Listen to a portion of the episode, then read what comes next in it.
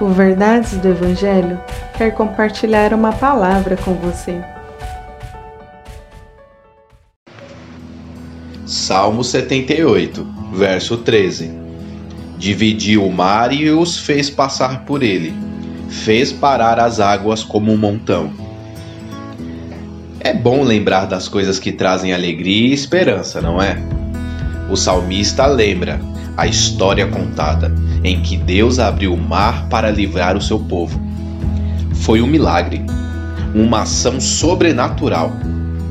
Lembre-se você também dos milagres que Deus operou em sua vida.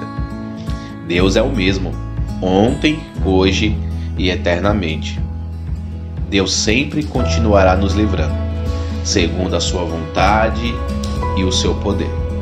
Que Deus te abençoe. Compartilhe esse devocional. Siga nossas redes sociais. Verdades do Evangelho Oficial.